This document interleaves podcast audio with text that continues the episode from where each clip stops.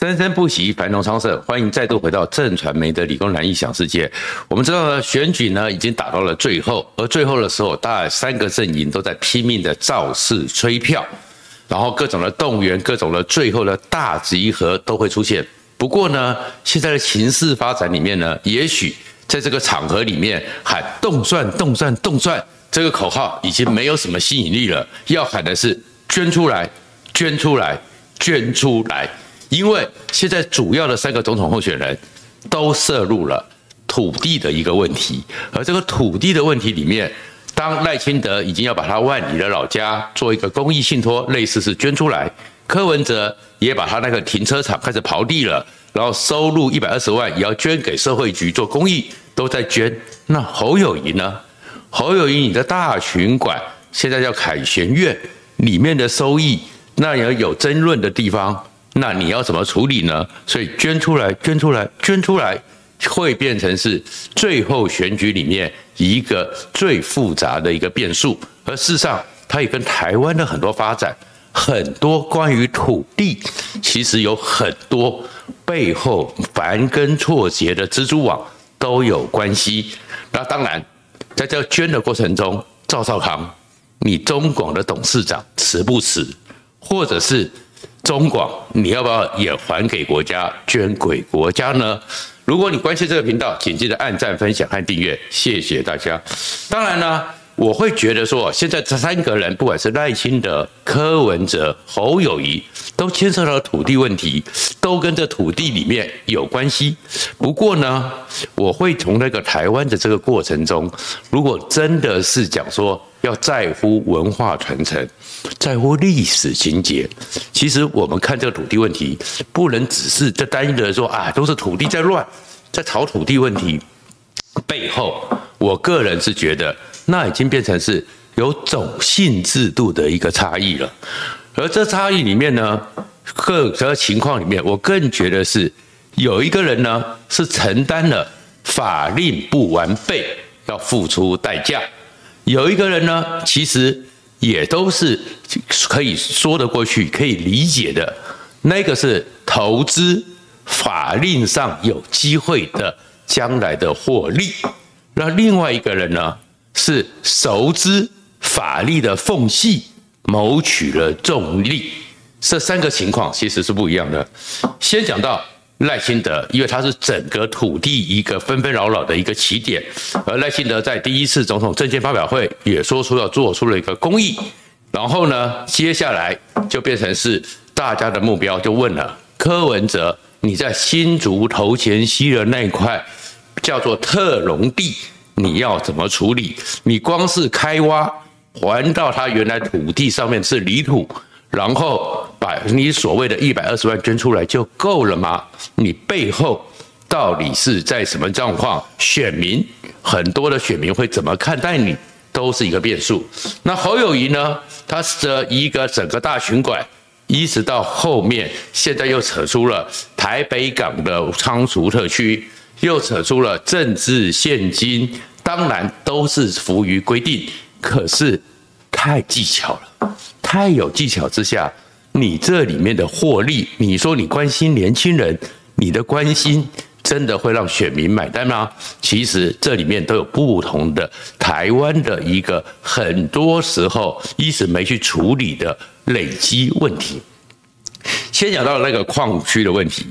赖清德那个矿区里面的那个公仔，那个改建了。因为改建之后，所以呢，它很多就变成是一个攻击的，是违建，然后最后呢，新北市政府也叫做继承违建。坦白讲，这些其实都是太过简化那个故事了。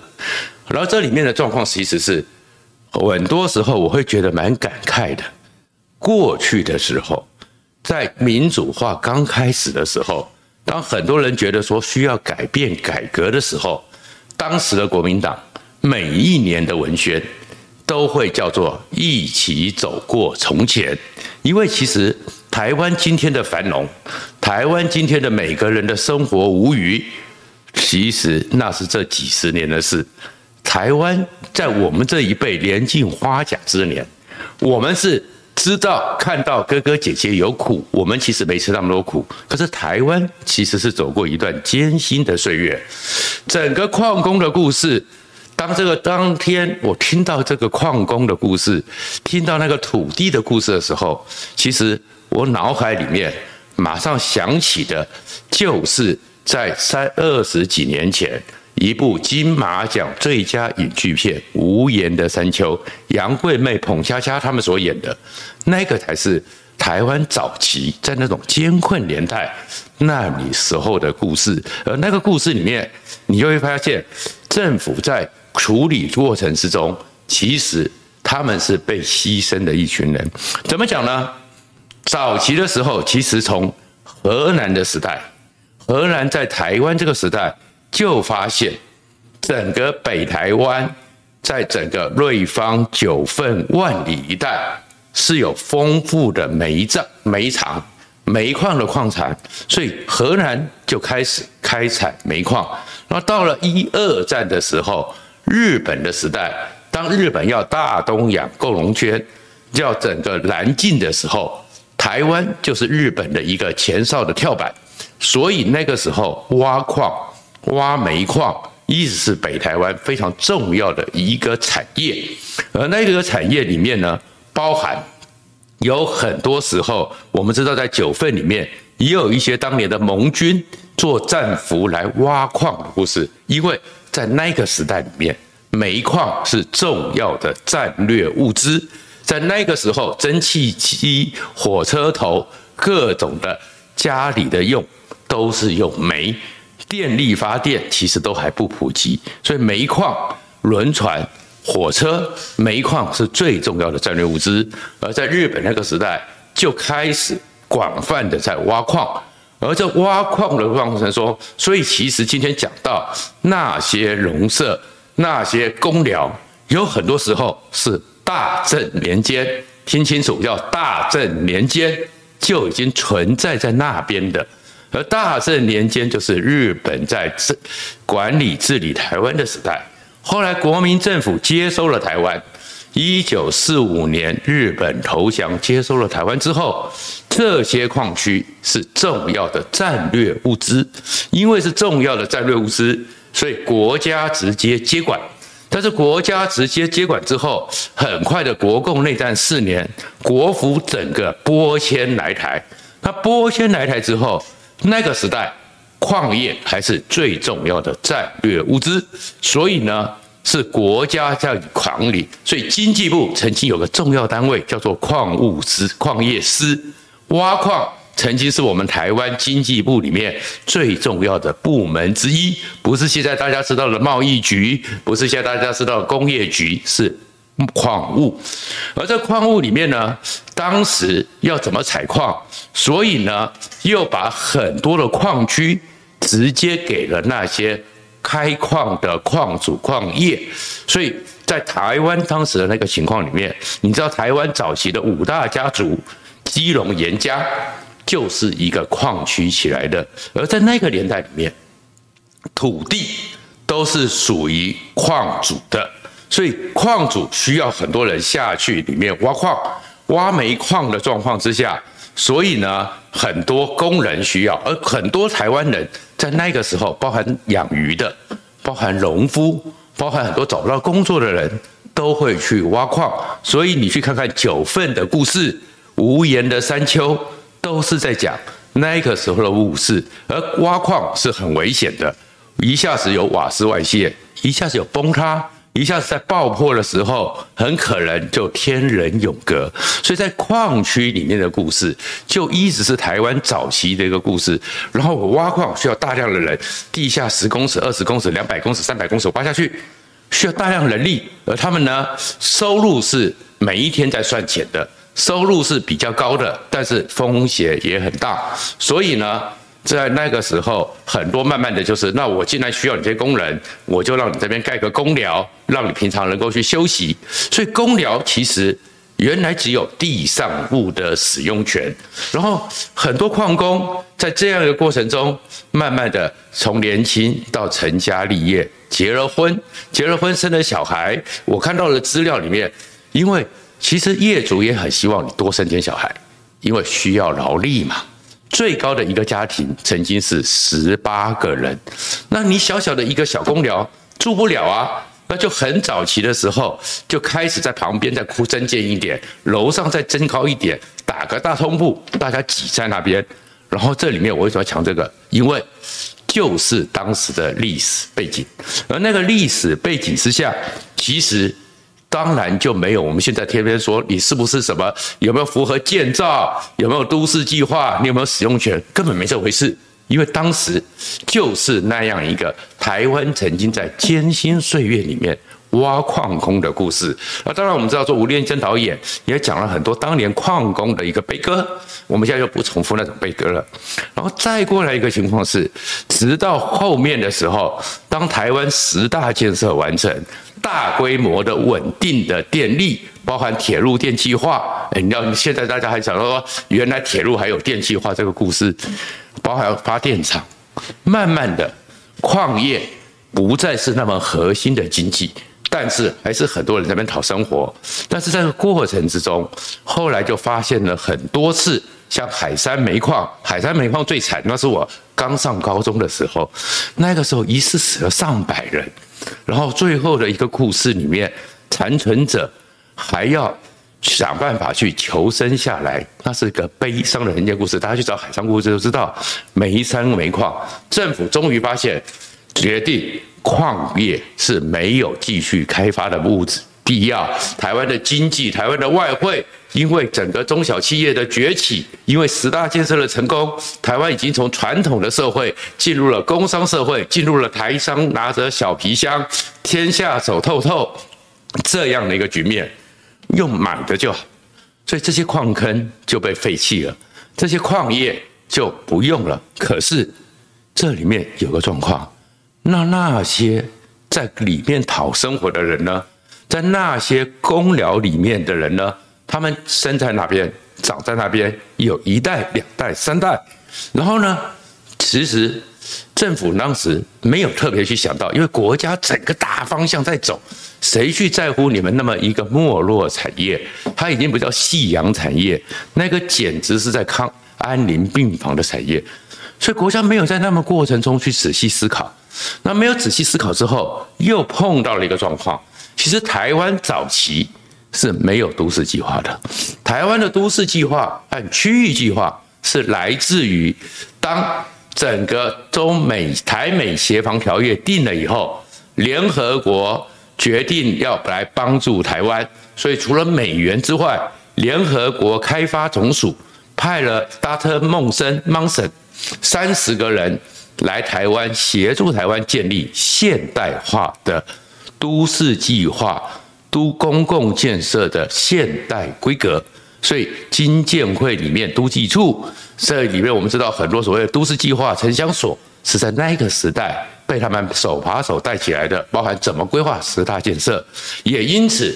因为台湾曾经被日本统治过，日本是亚洲这些东方国家西方现代化比较成功的国家，也引入了很多日本的都市计划、区域计划，所以。我们有很多时候说，哎，你的土地变更啊，什么土地不合理，那些早就存在。而我们刚刚讲的，因为你的矿业国家又没有特别重视，所以呢，慢慢的就撑在那边。但是回到前面的，地上的土地所有权还是原来那些矿主的，上面住的人，他们其实只有房屋的使用权。但是慢慢的，那些矿主，有些人呢，他们可能自己的遗产啊，子你的纷争。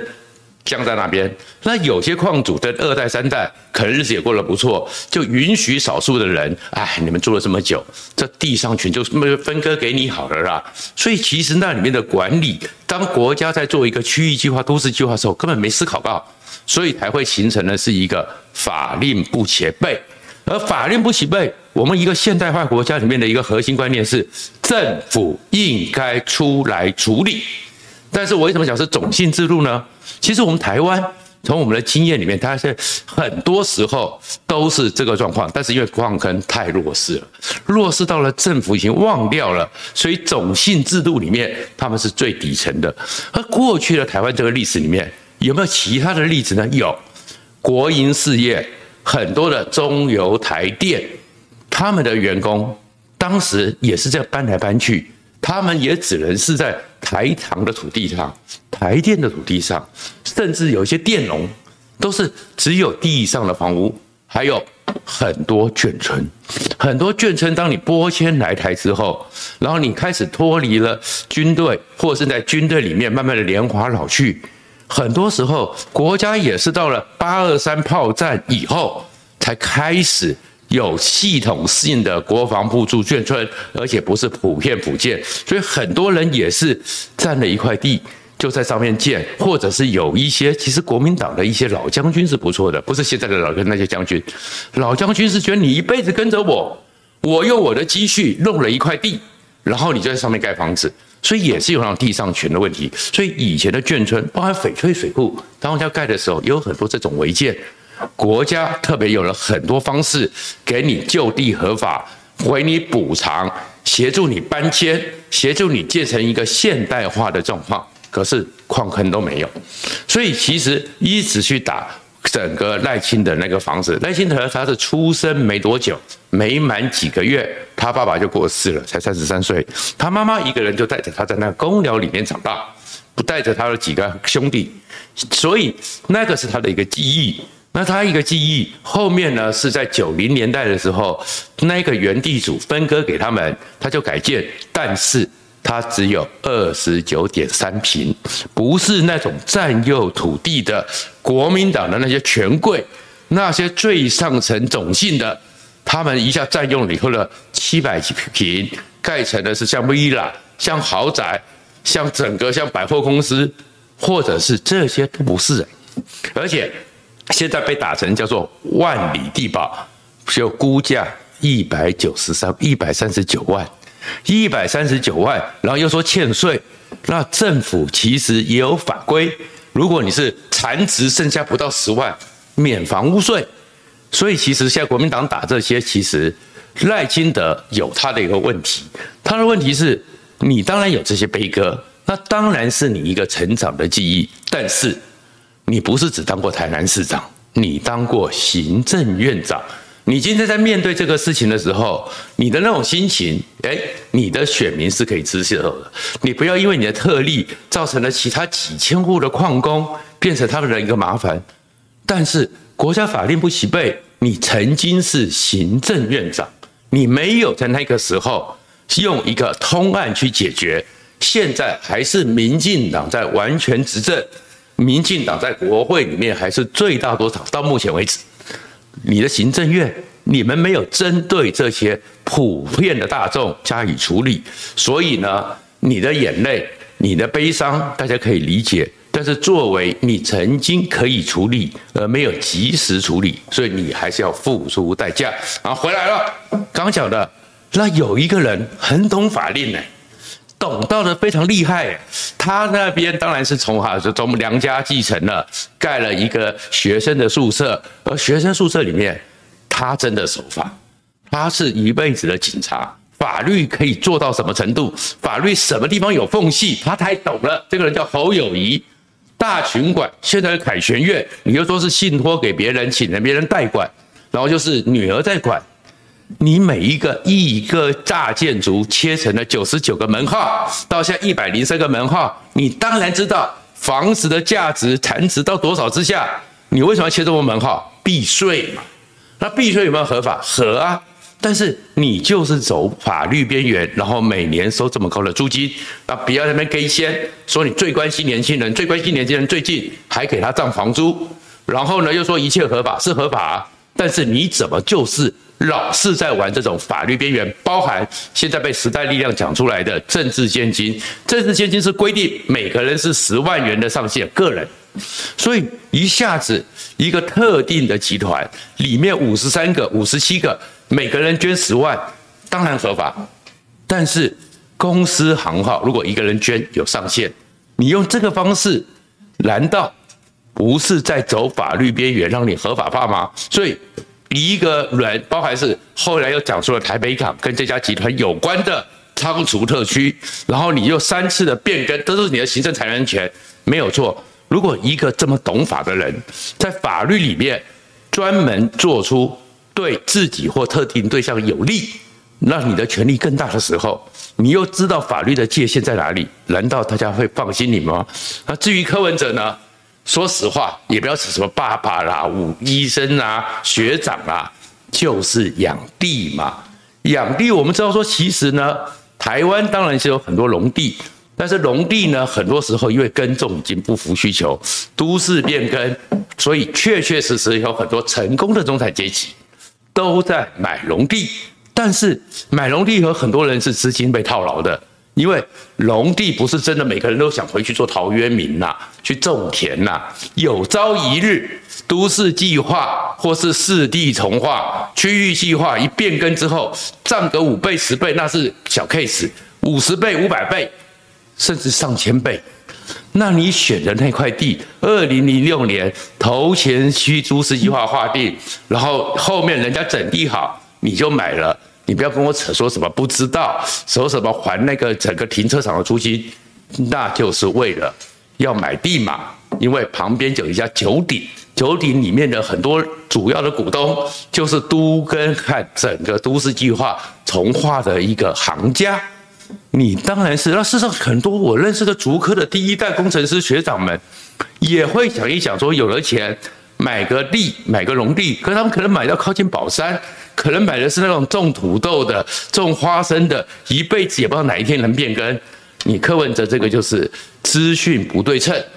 知道该怎么去买了土地之后，预期将来可以获利，所以你也不要扯了那么多。你现在怎么样把你这样一个心态？因为你说当然一切合法，但是王如玄当年买卖军宅也是投资理财，可是当你到了一个位置的时候。合宜吗？合适吗？所以最后一个人就叫赵少康。中广你到底怎么取得的？一直有争议。你现在这边打赖清德，就说只要你把那个房子捐出来，你就辞。你现在又不辞。其实对于来讲，中广它本来是日本放送协会，中间有一些历史的转折，变成是国民党的党产，最后又变成是赵少康当董事长，